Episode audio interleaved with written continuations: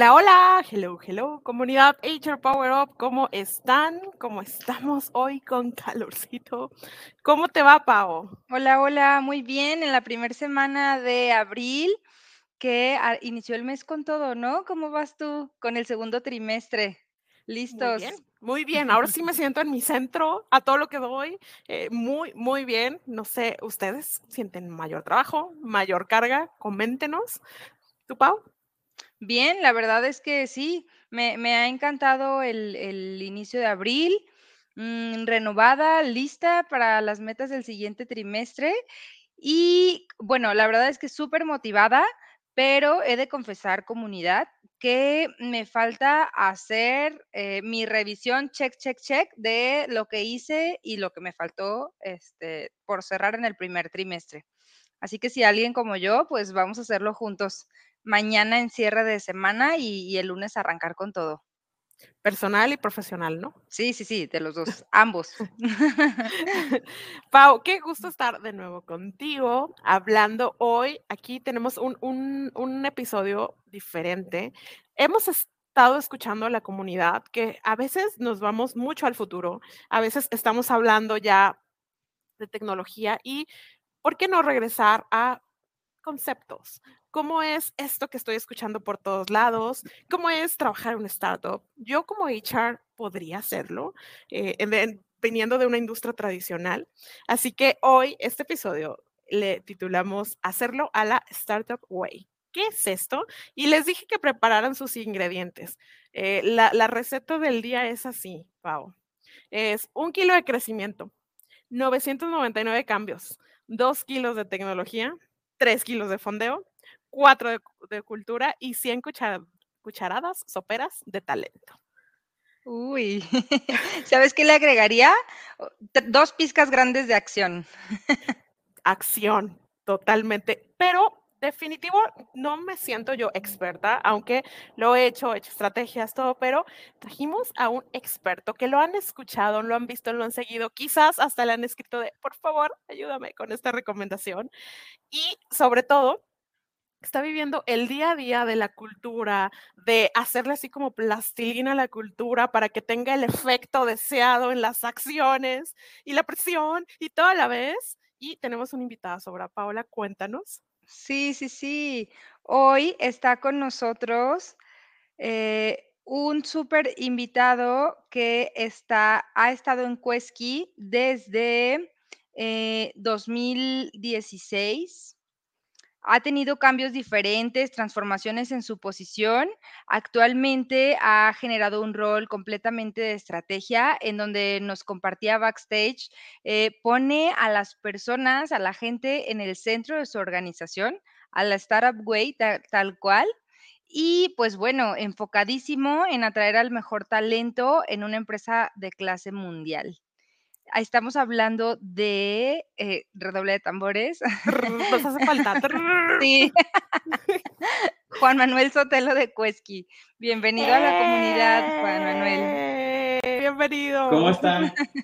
Hola, pues muy contentos de estar aquí con ustedes y obviamente con, con la comunidad y, y, pues compartir un poco de lo que, obviamente lo que, que me ha tocado vivir en el mundo de los startups, pero sobre todo en el mundo de people.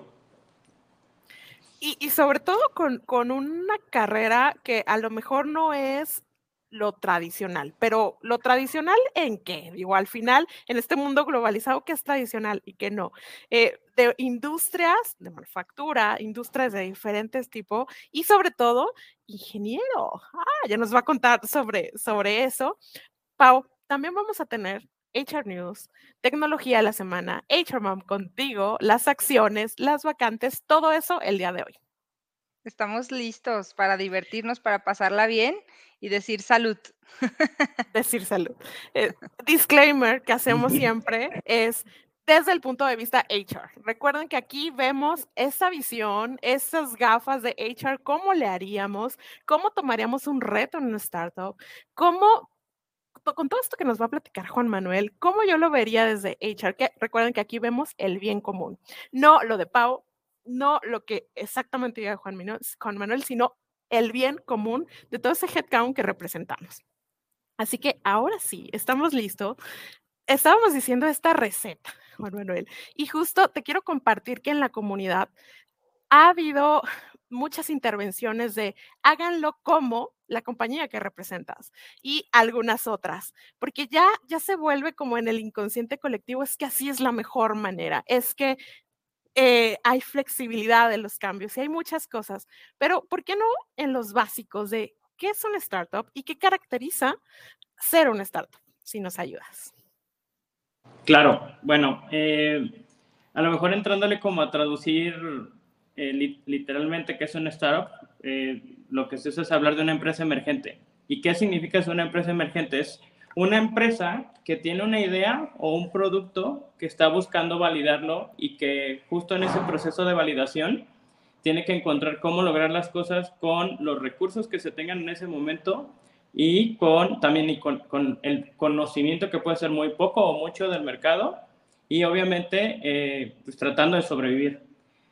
Hay muchas compañías que empiezan como startups o como empresas emergentes porque empiezan de una idea y encuentran la manera de validar esa idea que después se convierte en toda una, una empresa y de ahí el, lo mejor es dejar de ser startup para después pasar a scale up, que es una empresa que, o, una organización que ya tiene un producto validado y que ahora le va a permitir crecer el negocio hacia donde quieran expandirse, ¿no?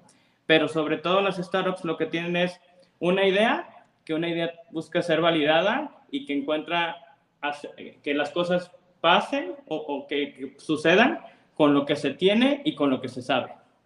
Ok. Con o a pesar de, vamos, vamos por el objetivo. Y, y a lo mejor se me pasó decir algo bien importante. Eres una empresa emergente que todo el tiempo está lidiando con la incertidumbre. Entonces eso todavía le da este sentimiento entre de qué vamos a hacer o también de que no importa lo que pase, pues hay que, no sabemos qué va a pasar mañana, hay, startups que, que, en algún momento no saben ni siquiera qué va a pasar en las siguientes horas. Sí. Eh, por, por, la naturaleza de su negocio, pero no importa que haya incertidumbre, no importa que no haya una idea de que la idea todavía no esté clara, pues haces lo que, lo que sea y como sea para validarla. Recapitulando, idea, incertidumbre, producto, validación, escalabilidad y tiene que tener tecnología. No, no necesariamente. Creo que eh, y, lo platicábamos antes de empezar, ¿no? Eh, hay una idea muy, muy romantizada de qué es una startup y ahorita se entiende que es una empresa de tecnología, ¿no? Pero en la realidad, el, el emprender en, en, cualquier, en cualquier vertical de negocio o cualquier tipo de emprendimiento es una startup. Y, pero lo que actualmente está romantizado y nos encanta platicar es de los emprendimientos de empresas de tecnología. E, eso está bien interesante. Romantización alrededor del emprendimiento. Oh my gosh, qué peligro. Este, para tu estabilidad laboral actual y para lo que realmente pasa. Este, pero bueno, no, nos desviemos. Este, e, e, es súper interesante ver esto, porque imagínense todas estas variables que de por sí se tienen quizás en un giro tradicional, pero todo esto de no saber si mañana puede que cambie el rumbo completamente.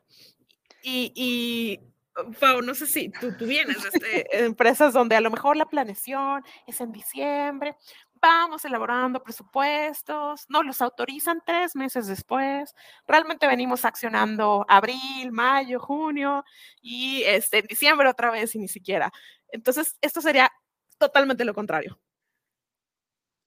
Pues de hecho, a lo mejor ahorita ya por, la, por la etapa en la que estamos viviendo en Quesky, la incertidumbre nunca se va por más organizado o, o, o, la planeación que puedas tener, porque en realidad también, desde la perspectiva de, de, recursos humanos, siempre está el factor humano y lo irracional, ¿no? O sea, por ejemplo, actualmente en el mercado de recursos humanos, eh, y sobre todo en tecnología o en varios verticales, pues la competencia de, de, por talento es grandísima.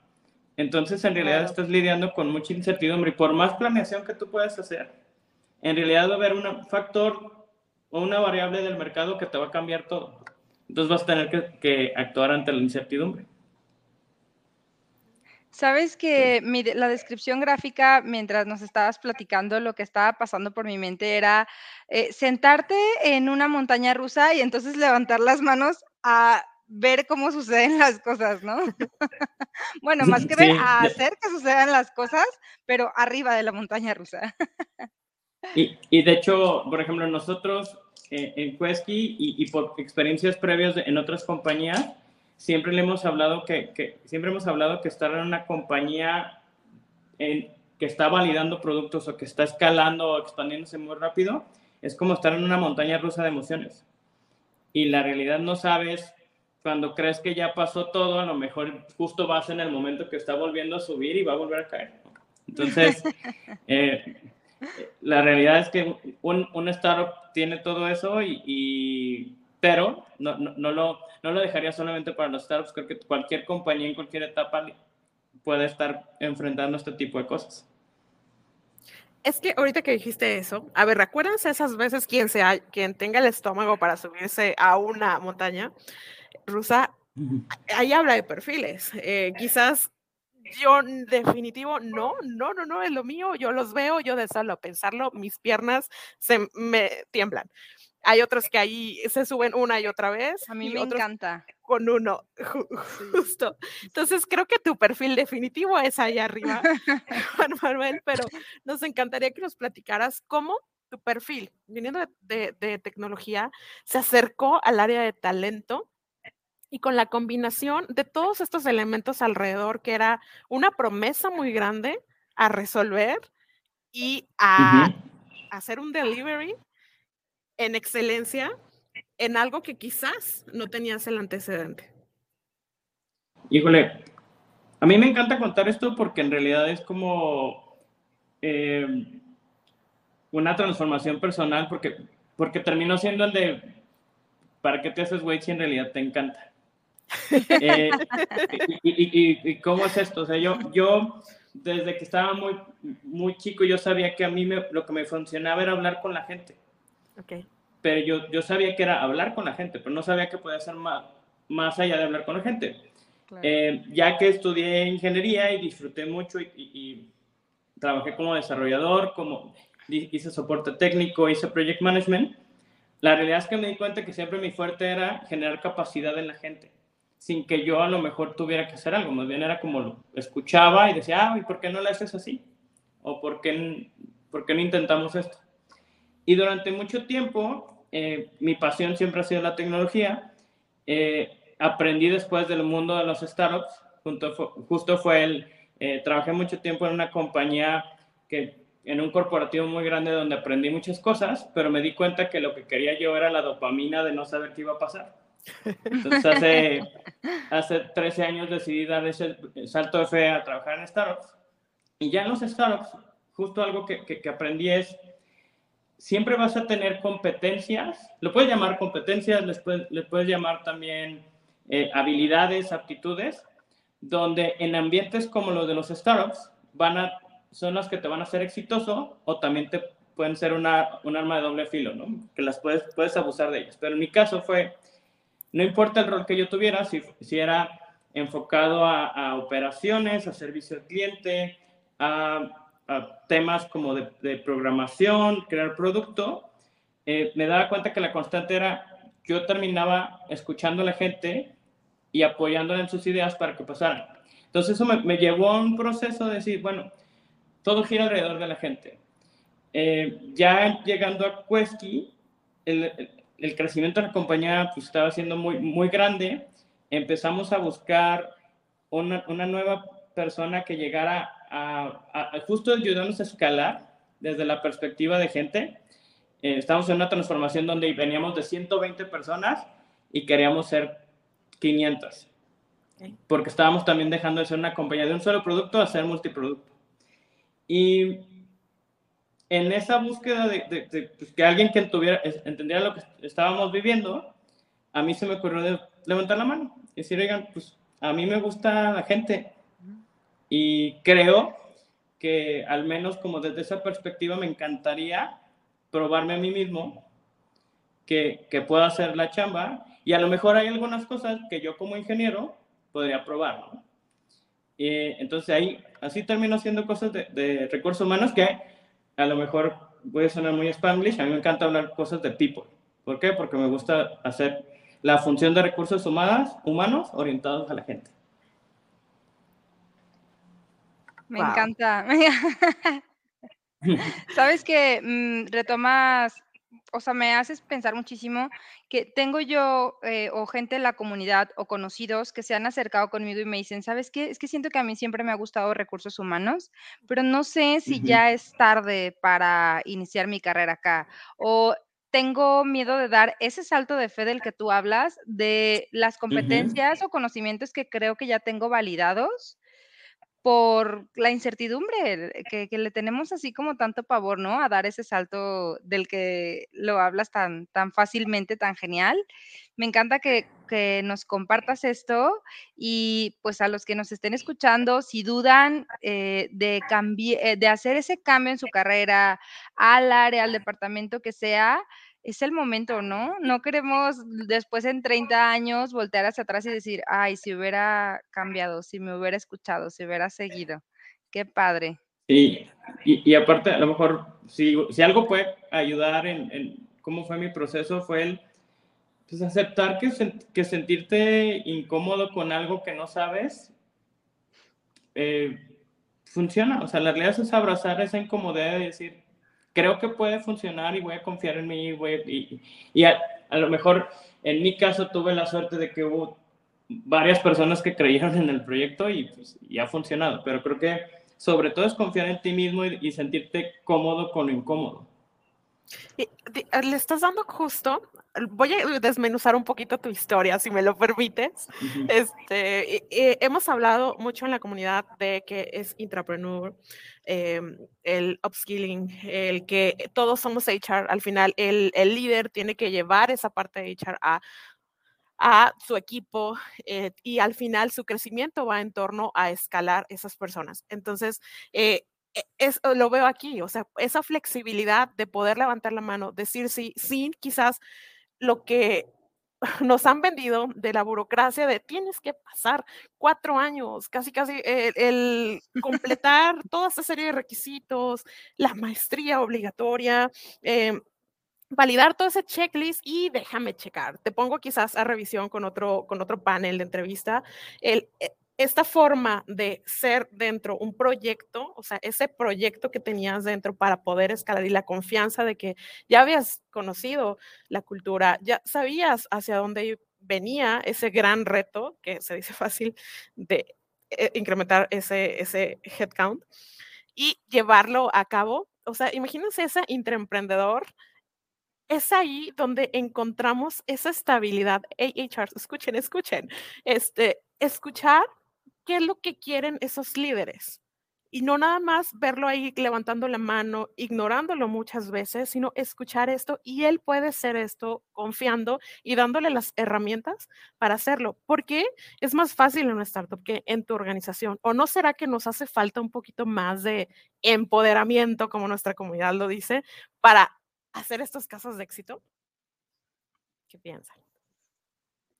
Sí, completamente. Y sabes que padrísimo el reconocimiento para Quesky, que tienes a alguien con este drive, con este empuje que, que tiene Juan Manuel, todo el conocimiento, pues lo que pueda hacer falta lo desarrollamos, pero empuje que ya lo tengo, liderazgo y vamos para adelante. Padrísimo.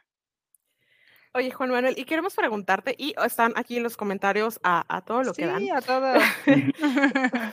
Pero, este, ¿qué pasa? Ok, llegas al rol, hay este gran reto, hablamos de diferentes elementos.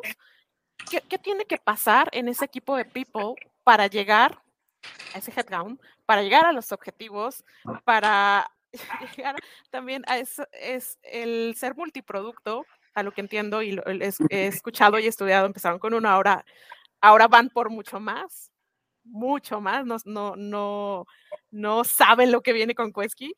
Y después empatarlo con toda la gente que tengo, la que está llegando y que entienda esa cultura desde el día uno.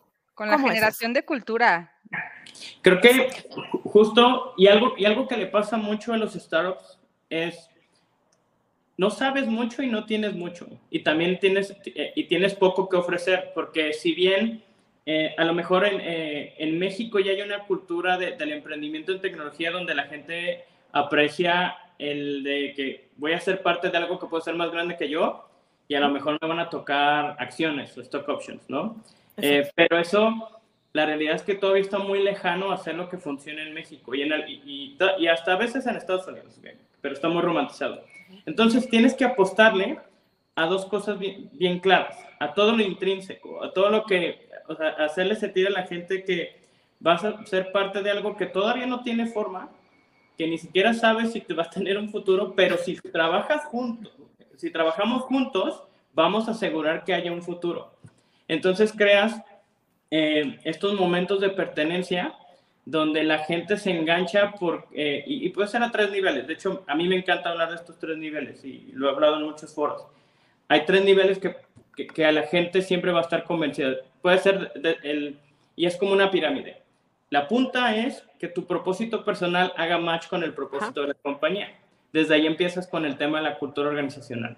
Vender, sobre todo, por qué estás haciendo las cosas y cómo las haces y por qué las haces.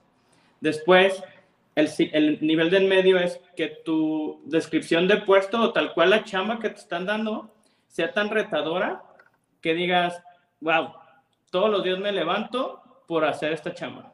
Y el último, que es donde los startups están eh, este, en desventaja, pero encuentran la manera de hacerlo, es que lo que recibas por tu trabajo te satisfaga, que es un tema de compensaciones y beneficios.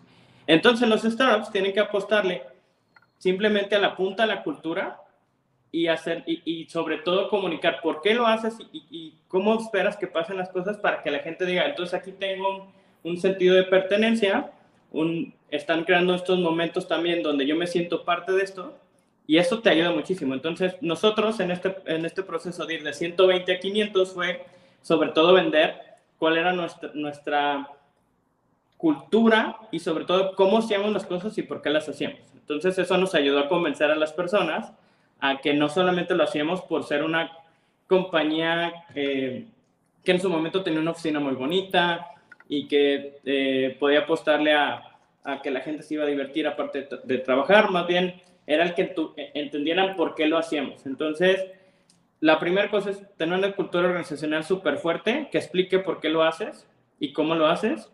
Y la, y la segunda es apostarle a, a, la, a, la, invención o también en el mercado le llaman mucho a ser disruptivo. Pero la realidad es que la disrupción viene de hacer cosas que no escalan. O sea, tienes que encontrar de todo y aunque a lo mejor sea lo que N otras compañías ya han intentado, lo vuelves a hacer, a lo mejor lo, lo, le haces otra envoltura, pero en realidad también utilizas las mejores prácticas de recursos humanos para también atraer a la gente. Y ya empiezas a aprender eh, en el Inter sobre cómo, cómo hacer recursos humanos. También eso es súper divertido. Que, que, ah, me encanta. De hecho, nos diste una clase, ya, ya noté aquí la pirámide, examen para toda la comunidad. Este, eh, me encanta cómo, cómo es este discovery, discovery, pero de la mano de lo que necesita ese momento el crecimiento. Claro, apalancándome de lo que ya, ya hay, ya tengo, conoce también mi equipo, más todo lo que yo traigo de energía, de propósito, de reto para dar. Imagínense es, esta, como, esta comunicación, esta combinación, perdón. ¿Por qué no tenerlo? Insisto, a propiciarlo en, en, tu, en tu equipo. Creo que se puede. Pau, a mí, a mí me encanta el escuchar esto y, y, bueno, teniendo en cuenta cómo nos comparten en la comunidad, quiero hacer esto, pero no me deja dirección, quiero hacer esto, este, y no sé, ya se me apagó toda la pila porque no hay presupuesto. Sí, ¿cómo buscamos, no? El, el sí, lo que decía Juan Manuel, el hacer que sucedan las cosas. De pronto voltear a ver lo que están haciendo eh, otras startups, los que en este momento que, que tenemos a Quesky como referencia, ¿qué están haciendo para así lograr las cosas? Y nosotros perder ese miedo, alcanzarlo y, y lograrlo. Eh, me, me, hiciste acordar de, de, algo, perdón, perdón, adelante. Tuve la oportunidad de conocer, creo que en este momento, a Quesky, y de verdad, creo que nunca he experimentado lo que viví ahí. Creo que era la hora de comida. Entonces, era entrar, ahí, ahí les va, a ver si, si suena, claro que me lo va a complementar mucho más, era entrar a un momento de camaradería, felicidad, éxtasis, de todo, haciendo trabajo, comiendo, moviendo, pero una energía altísima, altísima de estar aquí por convicción, un momentum de conexión, de propósito y convicción que lo que estaba haciendo y se sentía, y yo no tenía ni idea de lo que estaban haciendo, pero se sentía. Era un momento, creo que ya no cabían en ese lugar, estaban por, por moverse a otro y que estaba lleno, no había, ni, ah, claro, prepandemia, disclaimer, este, y estaban, no, no parecía apretado porque estaban cómodos. ¿Se imaginan eso? ¿Nos puedes dar un poco más de contexto? Sí, de hecho, eh, justo todo este proceso que les hablo de los 120 y los 500 pasó en estos últimos tres años, o sea, tres años y medio, casi cuatro. Y entonces lo que hicimos, siempre, siempre hicimos, hemos sido una organización que, que, contrata y deja ir por su cultura organizacional. Y también eso ha sido un todo un reto, porque el, eh, siempre hay que, que sobrecomunicar qué es lo que esperas y cómo lo esperas hacer. Pero justo con, con, con, esto que les mencioné, los momentos de pertenencia, también creamos estos, yo le llamo triggers o estos disparadores de momentos dentro de la oficina que te hacen vivir el de por qué estás ahí. Y de hecho, este, haciendo así como adelantando abruptamente al 2022, que ya no tenemos un espacio físico porque decidimos en medio de la pandemia decir, ya no necesitamos un espacio físico, porque hicimos un, un, un esfuerzo de, de, de introspección fuerte, decir qué en realidad nos hace exitosos y qué, qué nos hacía vivir esa, esas chispas de quiero estar aquí, lo quiero ser. Y nos dimos cuenta que en realidad lo que hacíamos es que como dejábamos muy claro qué significa ser un Quesky, que ser un Quesky es ser una persona que no se toma tan en serio, que acepta cuando se equivoca, que levanta la mano cuando necesita ayuda, que eh, aprecia el trabajo en equipo, que le encanta también aunque hayas hecho las cosas por más de mil, de, de, mil formas, siempre va a haber mil y un formas más de hacerlas. Eh, al momento de, bajar todo eso y habernos dado cuenta que eso en realidad se vivía en la oficina y sobre comunicarlo, diciendo, oigan, nos dimos cuenta que era esto. Y, y, no nos creen a nosotros, más bien, ustedes díganos, ¿creen que era eso o no? Entonces, fue también como un tema de revalidar nuevamente la cultura y lo que nos hacía exitosos y ahora utilizarlo pues, en este, de manera distribuida, de manera remota y nos sigue funcionando. Y, y o sea, también, obviamente yo trabajo ahí y me, y me encanta vender algo que he creado yo, pero creo que eso que llegaste a vivir tú, Joanny, esa vez que visitaste la oficina, sigue pasando, pero ahora pasa cada quien desde, desde a lo mejor desde el rinconcito donde esté trabajando. Ese todavía es un reto mayor. Justo es el tema que traen eh, nuestros HRs. Eh, ¿cómo, ¿Cómo genero eso? ¿Cómo, ¿Cómo conecto? ¿Cómo garantizo que los líderes están? Eh, ¿Lo distribuido? No. Y entonces empieza el retroceso de ah, dos días a la semana, un día. No, mejor sí, regresamos 100% virtual y lo traes muy fresco, Pau. Tú. No te escuchamos. Bueno, te esperamos. estaba en mute. Ahí estás, ahí estás. Por error. Ah, sí, Juan Manuel, justamente eso, cuéntanos, ¿cómo has logrado esa comunicación tras pantalla eh, con equipos virtuales? Creo que lo más difícil es aceptar que todo, todo el mundo debe trabajar en relaciones de confianza y que la confianza se da en automático, no se la tienen que ganar. Y más bien, si llega a haber un abuso de confianza es cuando la retiras, pero no la retiras a todos, la retiras a la persona que en realidad abusó de la confianza. Entonces, algo que también detectamos que nos hacía exitosos en un espacio físico era que en realidad, como siempre hemos trabajado por objetivos, si hay personas que tienen un horario, tienen actividades específicas que tienen que cubrir, pero también son objetivos. Y, y, eh, pero siempre hemos, le hemos apostado a decir, tienes mi confianza para llevar a cabo estos objetivos en este tiempo o antes de los deadlines. Y a veces es lo más difícil porque hay personas que, que por más que digan que confían en su equipo, también pueden, creer pueden caer en estos comportamientos de, de micromanagement y eso, pero al final también es el acompañamiento, es decir, manager, confía, colaborador, también no abuses, este, ayuda y, y, haz la chamba, ¿no? Eh, eso, no, eso ha sido el reto. Y, y también el, el, el, rol de People Success, al menos como le llamamos a, al rol de recursos humanos en Quesky, ha sido el ser el, el proxy o también el, el, el, que conecta entre el colaborador y el, y el manager sobre cómo confiar. O sea, porque nosotros no, no es que les vayamos a decir, eh, ya, ya fuiste, le preguntaste cómo va. Más bien es que en realidad darle las herramientas a ambos lados para que tengan la confianza y puedan platicar, porque el error más grande que, podemos cometer y que sabemos que en realidad está pasando y no nos hace avanzar es cuando permites que la gente empiece a asumir cosas.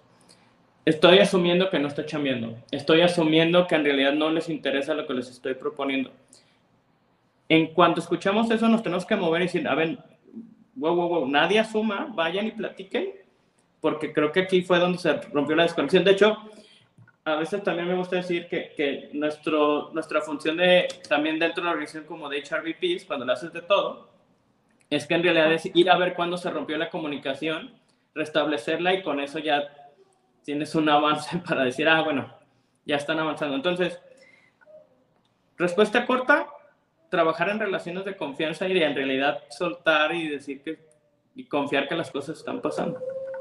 Qué padre cómo le da, cómo le dan la vuelta a decir, ok, el rol de aquí HRVP no es crear políticas o o estar cuidando quizá de pronto, ¿no? Que se cumplan, que se sigan, sino nos vamos a, lo básico, a lo que nos genera más humanidad, mucha más conexión, que es tal cual, ir a ver en dónde se rompió la comunicación, unirla y estamos del otro lado. Lo pones en palabras muy sencillas, la verdad me gusta bastante. Y, y, y de ahí ya tú disparas este startup way. Disparas lo administrativo si es necesario. Ahí no cumple claro. esta política, hay que poner un plan de mejora. Oye, este primer strike, segundo strike, pero primero vas y revisas dónde se rompió la comunicación. E, eso está maravilloso, pero eh, justo la semana pasada eh, estábamos hablando de cómo un líder es un líder conforme a una construcción social, eh, porque me han validado que en los años, estamos hablando, eh, bueno, todavía, decíamos justamente, este, el micromanagement era peleado, el que estuvieras horas ahí era validado, este, qué, qué productivo está ese elemento que se queda a las 10 de la noche, wow, quién sabe qué hace, pero ahí está.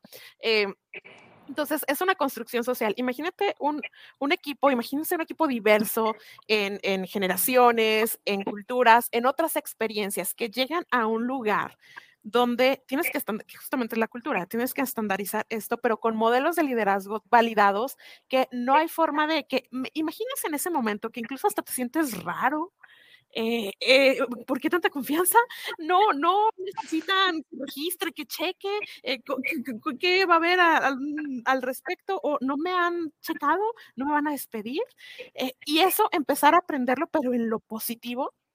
Y estamos de acuerdo que en la mayoría de los las empresas, al menos en México, es hacia lo negativo, hacia la desconfianza, como, como un modelo escolar este, que, que, tenga que validar, y bueno, que también eso hay que cuestionarlos, pues, pero que, que no confíen en la persona y que van este, generando esas conductas que limitan la creatividad, que, que limitan la confianza en la construcción de objetivos y el dar más, eh, porque se puede, creando esos modelos de liderazgo y no asumiendo que ese líder que entró lo va a hacer bien pues porque ya tiene experiencia, sino también empaparlo, se sumerja en la alberca de cultura y salga de colores, en este caso Quesky.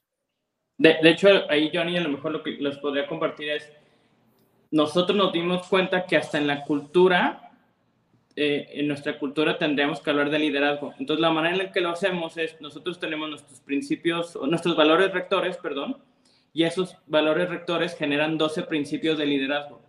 Y no importa si eres el líder o no, pero le llamamos principios de liderazgo porque obviamente buscamos que el líder sea el que, el que ponga el ejemplo y, y los cascadee y los baje, ¿no? Y uno, y sobre todo, y el más, y el más importante es que en, en Quesky buscamos que el liderazgo sea por influencia. Porque puede ser que, que eres un construidor individual, pero tiene una idea tan buena que tienes que encontrar la manera de influir para que te escuchen. O sea, no solamente es de, vengo a mi emberrincho que me tienes que escuchar.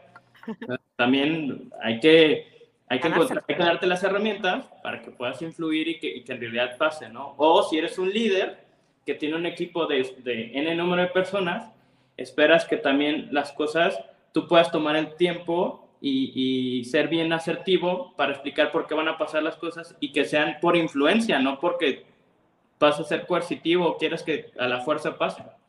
Entonces, de ahí viene mucho la confianza y, y es muy claro dejar claro que cuáles son los do's and don'ts que cómo quieres que pasen. Claro.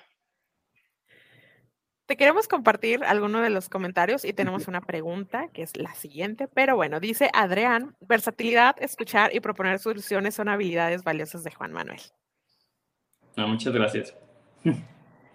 Eh, nos dice por acá Arnold que felicidades, los ingenieros en HR son la onda, definitivo. Pero imagínate ese, esa, eh, ese híbrido que tienen, es un súper valor agregado. Y también nos comenta que nos convertimos en una navaja suiza en los procesos de HR. Sí, yo le, yo le llamaría, y creo que es algo que le falta mucho a cualquier área de HR, validez de constructo o sea, es como lo que vas a, lo que vas a generar, a veces las otras áreas se los desarman a recursos humanos porque dices que eso no, estadísticamente no significa nada o está demasiado cualitativo. Así, dame más números, dame carnita. Entonces, sí. lo que en realidad a veces, y lo que ahora le llamamos People Analytics o HR Analytics, es meterle validez de constructo a las áreas. Ay, me encanta esa definición. Lo, lo, hemos compartido también bastante, que ya lo tienen. O sea, ella tiene históricos, históricos guardados. guardados uh -huh. Exacto. Muchísima información. Anecdóticos.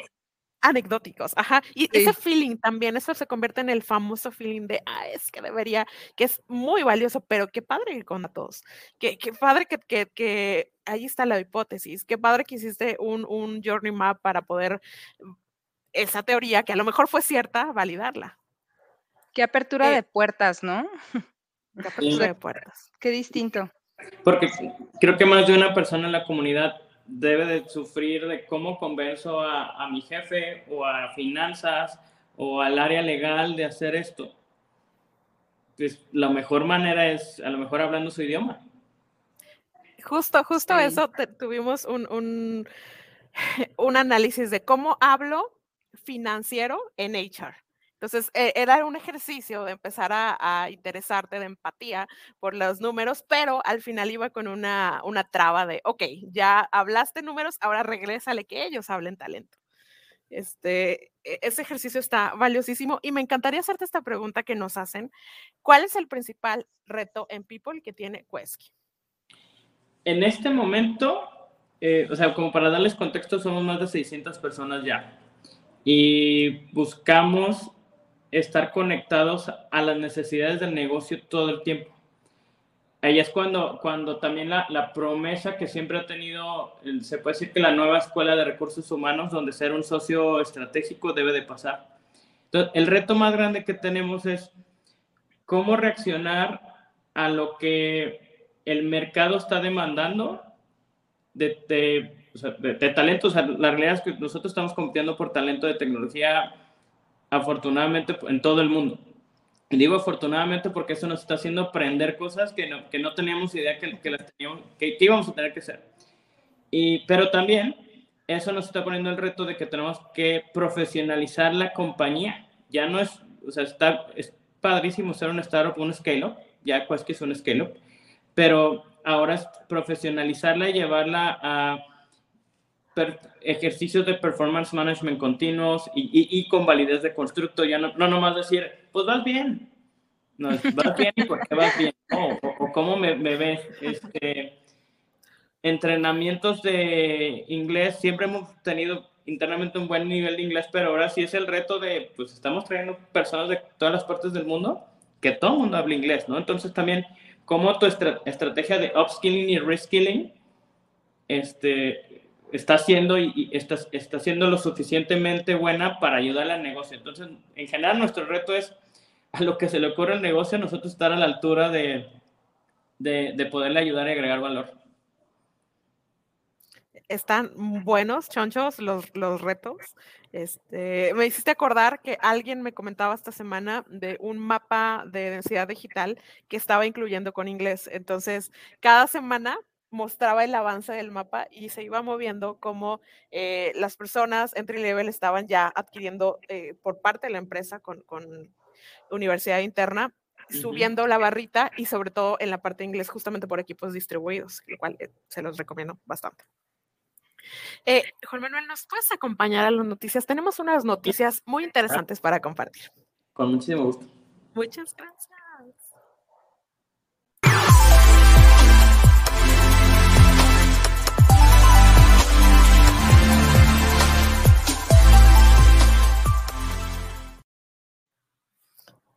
Bueno, queremos seguir hablando del tema, pero desde el punto de vista HR traemos estas noticias de la semana eh, la primera es, el 25% de los, de los colaboradores no se sienten valorados en su trabajo. Esto fue un informe de la Organización Internacional del Trabajo. Y aquí hay una disparidad interesante que les comparto, que a comparación del equipo directivo, el 97% sí se siente valorado, pero cuando bajamos unos niveles ya no existe esa misma comunicación lo cual es, es un reto a, trabajar. ¿Les suena esta estadística? Claro, sí, claro que sí. Creo que, ¿sabes qué? Algo que pasa, Joanny, que desafortunadamente creo que es un número que hemos venido arrastrando, que hemos venido escuchando. O sea, no es una noticia nueva y tristemente no ha sido una noticia que nos alarma como recursos humanos. Continuamos sin poner a las personas en el centro de nuestras estrategias. Entonces, la verdad es que sí, me parece totalmente cierta, cercana, real, presente. Sí, o sea, no, no es un episodio de Black Mirror, ¿no? O sea, sí, la, sí. Es que yo creo que lo dices muy bien, Pablo. Es un tema de cómo poner a la gente en el centro, pero también que no solamente sea la batalla o la lucha del área de recursos humanos a que la gente esté en el centro, sino el concientizar que el éxito de muchas organizaciones depende de la gente. O, o, y, y, es más, hasta las compañías de tecnología pues necesitan a la gente como cliente y como, como generador de esta tecnología. Entonces, sí, y como cultura, ¿no? Más como cultura organizacional que como tema o responsabilidad de recursos humanos, people, whatever. Sí, como la Sí, sí, sí. Esa comunicación nos falla. Uh, tenemos esta, esta noticia siguiente es nos la compartió Gerardo Hernández del Economista, nos hizo llegar una exclusiva para esta ocasión, eh, la cual dice la subocupación en México esta es de México, perdón que no fue la TAM, 5.2 millones de personas necesitan un segundo trabajo. Esto aumentó en marzo del 2022 y el subempleo es una condición en la que se encuentra el 9.2 de las personas trabajadoras en México, cual quiere decir que no está alcanzando los sueldos para, para la canasta básica. Esta está dolorosa. Sabes que yo estaba pensando en, cuando hablábamos con Gerardo en el episodio pasado, un poco de la fuerza laboral, quizá operadores, personas eh, con un nivel educativo más bajo, pero ahorita que comentabas la noticia, Joanny, me puse a, a, pensar o a recordar un artículo que se hizo súper famoso en LinkedIn, donde hablaba incluso de personas de IT que estaban trabajando para dos, tres o más empresas. Y entonces acá se hizo todo un debate de qué es lo correcto, tener un trabajo, dos, solo uno, cómo nos movemos. ¿Qué, qué hacemos? ¿Qué no hacemos? También, o sea, es que estás hablando de una necesidad, cómo cubrir necesidades básicas y también encontrar la manera de triunfar como siendo profesional, ¿no? O sea, creo que el, el tener uno o varios empleos, eh, al menos desde mi perspectiva, si, puedes hacer que funcione es genial, pero más bien deberíamos de encontrar las condiciones para que desde un solo trabajo la gente pueda trascender y pueda cumplir esas, esa, este, necesidades básicas, ¿no? Sí. Sí, sí. Creo que sí es un reto de las empresas. Hay dos retos que creo este año que, que mencionábamos. Primero, creemos que la nueva universidad está en la empresa eh, deserción educativa y algunas otras cosas. Si quieres, ese talento calificado ya es responsabilidad de la empresa. Y ahora estas condiciones también que sean competitivas para, eh, quizás no por el entorno en el que estamos latinoamericano, para como quizás lo vivieron nuestros padres de educar a cinco, seis más, pero sí algo digno que puedas quedarte. Y ahora sí que, que es primero el engagement o generar estas condiciones. Yo creo que van de la mano. Pueden ir de la mano, pero a lo mejor en una realidad como la de México tendrías que primero apuntalar las necesidades básicas para que también pueda... Sí, que podamos garantizar. Oigan, políticas, les he compartido, eh, eh, perdón, Pau. No, no, adelante. Les he compartido estas políticas que son muy congruentes eh, respecto a, yo me comprometo, founder, empresario, director, a este es el salario mínimo, mi compromiso es mínimo dos veces. ¿Qué implica eso? Pues quizás hacer todo, es muchísimo lo que implica financieramente, pero mi compromiso es ese, dar más allá de lo básico. No me espero a que las vacaciones eh, las, las, legislen para... Las aprueben a 10 días. Las aprueben a 10 días, me voy a, eso. O empiezo a investigar qué es eso de las vacaciones flexibles o eh, ilimitadas. Inclusión para mamás, flexibilidad. Sí. Un tema súper importante que decías ahorita con la deserción educativa, eh, que no perdamos de vista todos los jóvenes, bueno, los y las jóvenes que probablemente ya no volvieron a la preparatoria después de eh, la pandemia, ¿no? ¿Cuántas familias dijeron, oye, pues no hay clases, no vas a poder tomar tú en línea, te vas a trabajar y entonces se convirtió este ingreso en un ingreso fijo de la familia. Son estudiantes que ya no van a volver a la, preparatoria y entonces como empresa eh, abrir la puerta, ¿no? Convertirnos en esa preparatoria dentro de la empresa y pues nada, no hay otra forma de corromper el sistema que con la educación, ¿no? Más que corromperlo, mejorarlo. De acuerdo. Muy bien, y nuestra tecnología, eh, nuestra noticia de tecnología tiene que ver con, imagínense, cada vez me encuentro tecnologías más inmersivas, pero no las encuentro aplicadas. Por favor, si alguien tiene esto, compártenos. Compartíamos, Juan Manuel, que había, que estaban generándose grupos de trabajo en equipos distribuidos simplemente para ser más productivos, para sentirte acompañado, acompañados. Entonces se conectaban en Zoom y bueno, ya estamos dos horas a todo lo que damos en lo que sea. Entonces, esta empresa lo que hizo fue hacer un reloj digital checador virtual.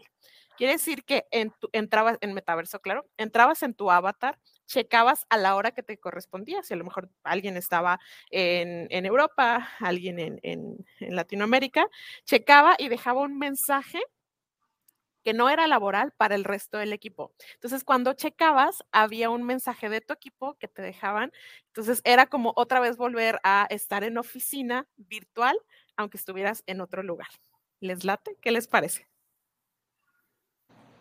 Híjole, yo tengo muchos colegas y que, que en realidad algún momento buscan que a través de una combinación de realidad aumentada y, y lo que Meta está, bueno, Facebook está proponiendo con los óculos, sea para eso. ¿eh? O sea, que por ejemplo, imagínense el hacer los stand-ups, aunque estés de manera virtual, por ejemplo, pensando en metodologías ágiles y quienes hagan Scrum o Kanban y quieran hacer stand-ups, agarras, te pones el Oculus y a lo mejor en ese momento sí estás interactuando con el avatar y luego ya después te regresas y te pones a chambear.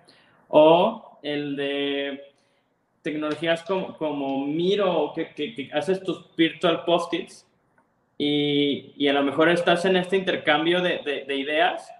El simple hecho de decir, mínimo estoy sintiendo la experiencia que voy, pego el post-it que acabo de comentar, se me hace que, que, agrega, o sea, no sé, yo no me veo, pero sí conozco mucha gente que, que, que espera que eso pase y que para allá vaya el, el se puede decir como que el, el futuro del trabajo. Sabes que yo sí necesito que lo pongan en un episodio de Black Mirror para cómo poder visualizarlo. Yo creo que estoy sesgada con mi respuesta. Sí lo he vivido, he tenido fiestas en el metaverso eh, y está muy cool para, a mí me hace súper cool, de hecho con DJs, eh, el, el, poder convivir con otras personas, escucharlas y estar ahí y bailando. Me, me, bueno, al menos en la parte divertida que me ha tocado, todavía no he visto reuniones, ha sido muy bueno. Eh, entonces, de hecho, si alguien quiere probar, contácteme de cómo, cómo funciona esto. Eh, imagínenselo en la empresa, o sea, el, el, punto es generar esa conexión otra vez y como comenta Juan Manuel, ese, ese momentum, ¿creen ustedes? ¿Se ven hacia allá? Porque ustedes son, podrían ser esos responsables. Acuérdense que compartíamos los empleos del futuro y son estos habilitadores virtuales que conectan la tecnología con la persona. Pues ya, es el, ya te lo he dicho, es el presente. De, de, pronto decimos, es el futuro, ¿no? Es el presente ya. Es el presente. bueno, aquí, aquí les vamos a compartir en la comunidad un video de cómo funciona esto.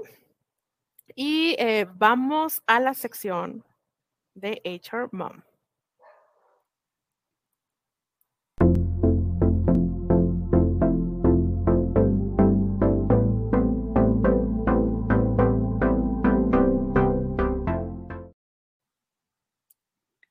Hoy, somos de nuevo, hola aquí. Hoy quiero iniciar mi sesión con una pregunta. Desde nuestra organización, ¿estamos siendo realmente inclusivos? Quiero compartir una nota que me encontré eh, que habla completamente de inclusión. Por primera vez en la historia, el pasaporte de Estados Unidos va a tener la opción X para los usuarios no, binarios. Entonces, estamos hablando de, obviamente, un avance en materia de la inclusión en documentos ya legales, oficiales, de identificación 100%, y por eso quise iniciar con esa pregunta, ¿no? Quizá de pronto dirán, bueno, ¿y por qué estás hablando del pasaporte en esta sección? Porque, eh, me, como saben, me gusta a mí estar hablando de lo que sucede en el mundo real, cómo lo volteo a ver en mi empresa. Ya estoy teniendo, o sea, ya estoy preparando a mis equipos para tener realmente esa inclusión. Un, un punto importante que venía aquí en, en la nota es que, eh, bueno, las nuevas, estas, este tipo de tendencias, como sabemos, han llegado con las nuevas generaciones. Eh, de acuerdo a un estudio reciente del proyecto Trevor, el 26% de los miembros de la generación Z se describen como no binarios, mientras que eh, otro 20% todavía se genera o se cuestiona cuál es su identidad de género es por eso que me pareció como importante compartirla aquí, eh, recordar a nuestra comunidad en temas de inclusión. Ya estamos visualizando una inclusión real para, para todas, para todes, para todos. Y pues nada, es, es la nota que, que, traigo para compartir. Decía eh, el Departamento Público del Estado de Estados Unidos, después de una cuidadosa consideración de investigación, llegamos a la conclusión de que hacer esto eh, es realmente, perdón, llegamos a la conclusión de que la definición del marcador en género X en estos formularios oficiales será realmente eh, una inclusión real para, para la comunidad. Entonces, creo que podemos tomar lo que está sucediendo en el mundo real para llevarlo a nuestra empresa y ser realmente inclusivos, continuar avanzando con, con todos estos temas. ¿Cómo ven, Joanny, Juan Manuel? A mí me encanta hablar de inclusión desde la perspectiva del... En México, creo que es un tema del respeto. Primero aceptar que debemos de respetar todo tipo de ideas y después ya partes desde la formación, la ética, el amor, desde donde tú quieras. Pero creo que a lo mejor el, al menos en Quesky lo que hemos hecho es primero ser respetuosos del tema y entenderlo y sobre eso después hacer una formación. Y ya después creo que el diablo está en los detalles, ¿no? O sea, el, el, ser completamente, eh, o sea, revisar este tipo de detalles como desde cómo se identifican, el, eh, el respetar eso y dar los espacios necesarios, yo creo que desde ahí está padrísimo, pero yo creo que empieza desde el respeto, ¿no? Sí, completamente de acuerdo. E-, esa postura es, está inclusiva en las los cuestionamientos que yo he visto en la comunidad eh, en recursos humanos, como que todavía no sabemos eh, o pensamos que pudiera ser blanco o negro. Y si ponemos esto en medio, creo que nos ayuda a tener una respuesta más clara y, e incentivarlo en, en el equipo, en este, es incluso una cultura de respeto también. Sí, y sabes que a mí me pareció importante el estudio, los porcentajes que lanza de la generación Z. Sí. Es, altísimo. O sea, si tú sumas un 26% que se identifica como no binario, más un 20% que está cuestionando su identidad de género, estás hablando de un 46% de la generación Z. Qué barbaridad. Entonces, ya, es que sí, que ya está con nosotros eh, colaborando mano a mano con unas ideas increíbles, revolucionando la forma de trabajo en diferentes aspectos y que nos dejan este reto también. O sea, ¿qué estamos haciendo? Ya estoy siendo, eh, ya estoy visualizando a dónde voy, cómo voy a ser realmente inclusivo. Padrísima la nota que me encontré hoy y gracias Laura por tu comentario. Muy bien, pues nos vamos a las acciones de la semana. Estamos cerrando.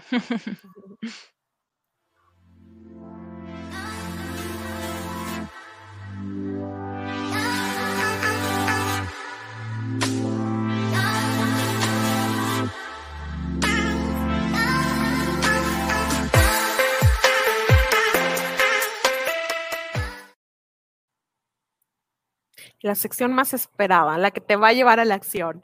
Y hoy se lo quiero poner en primer lugar a Juan Manuel, porque me encantó toda la energía que movimos aquí, cómo nos compartiste tu historia, cómo eh, fue, como tú lo comentas, una historia de reinvención propia y después de la compañía. Y me encantaría que nos compartieras una acción que se puedan llevar esta gran comunidad HR y no HR, porque también ya sé que nos escuchan, que todos tienen un ojo puesto y a ver qué está haciendo. Ya ven, no es solo en la posada, es muchísimo más.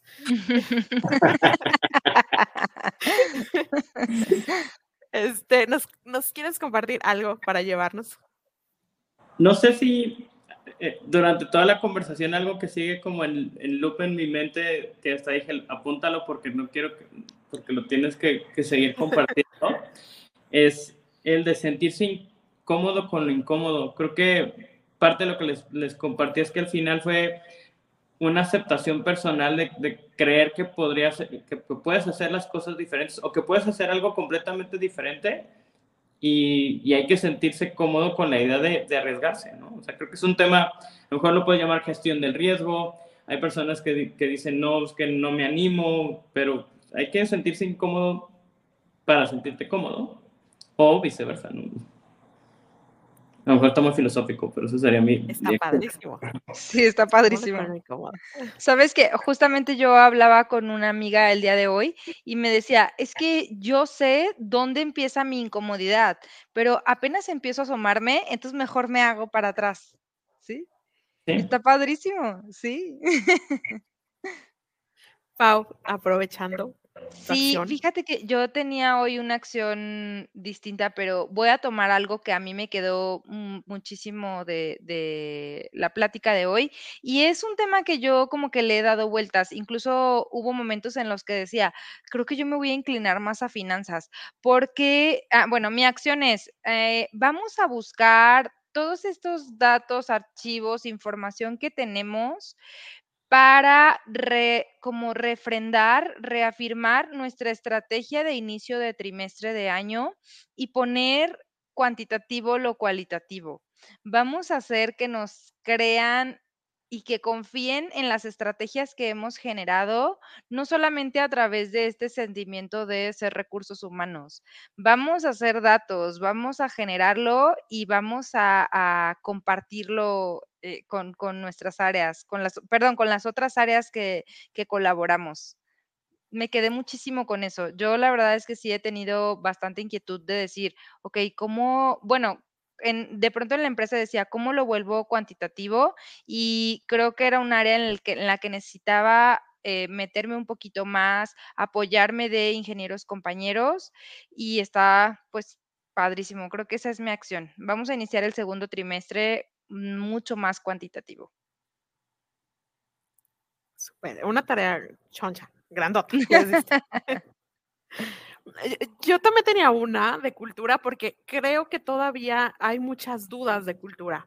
Eh, eh, y hoy nos la no explicó perfectamente Juan Manuel, pero creo que va más personal mi, mi acción. Inspirados en la historia de Juan Manuel, escribe qué sería ese puesto ideal que a lo mejor no existe, que pedirías al director, a, al founder, a quien esté a cargo y cómo lo diseñarías. A lo mejor hoy, hoy lo escribes y después lo puedes hacer realidad, pero ¿por qué no creértela que se puede? Que todas esas ideas que has tenido y que has dicho no, después, ¿para qué lo digo? Ponerlas en un lugar y cómo sería ese puesto ideal. Este, después te daremos la continuación, pero inspirarte en esta historia de que se puede. Y si no se puede, quizás vale la pena estar en un lugar que sí se pueda. Buscar en donde sí. En donde sí. Padrísimo. Padrísimo. Como dijo. Sí, sí. Seguramente esta, esta lista de búsqueda te va a llevar a lugares incómodos y Exacto. vamos a trabajar en, en, que sean cómodos. Uh -huh. yes. De verdad, Juan Manuel, nos encantó tenerte aquí. Te queremos tener más tiempo, pero digo, ya, es momento de cerrar. Me encantó la conversación y pues, muchísimas gracias por la invitación, la verdad disfruté mucho. A, a, nosotros también, y definitivo, esta es tu casa. Este, aquí compartimos, eh, nuestra misión es empoderar a estos líderes de HR. Eh, nos encantaría tenerte de nuevo y nos encantaría que nos dijeras un mensaje de cierre para, para esta comunidad. Pues creo que va a girar un poco con, con las acciones que, que, compartíamos. La realidad es que el área de recursos humanos tiene toda la oportunidad de ser el socio estratégico que, se espera, hablando el lenguaje que el negocio habla. Entonces, no, no dejen de, de aprender a interpretar sus gut feel, o sea, porque el, el tema más fuerte es recursos humanos sabe qué está pasando, pero sol, solamente queda en temas de es que siento que es esto o presiento que está pasando esto. Bajémoslo a algo que es muy fácil hablar. De hecho, si hay una sola, un solo indicador que te puede decir qué está pasando en organizaciones, es el attrition, el churn rate, el, el turnover, como, como, le quieran llamar. O sea, y a lo mejor desde ahí pueden empezar a contar una historia. Entonces, creo que la oportunidad que tenemos como, como profesionales de, de, HR en este momento es saber contar, saber contar las historias correctas de, de, lo que estamos sintiendo, de lo que sabemos que está pasando a través de los datos. Ay, eso está poderoso. Oiga, sí. ¿no les gustaría tener un entrenamiento con Juan Manuel?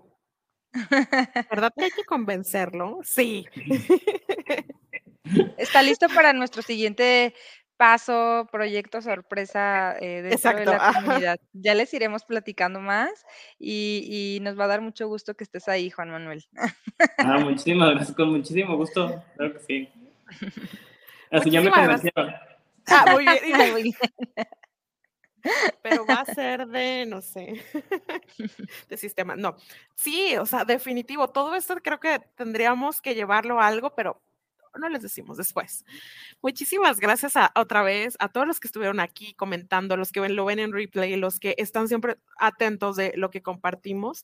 Llévense estas acciones, hagan las suyas y empodérense en este conocimiento, en lo que aprendieron, en lo que se inspiraron con Juan Manuel. Pau. Muchas gracias por eh, escucharnos. Eh, la verdad es que me voy súper movida eh, pero movida positivamente, lista para accionar la siguiente semana.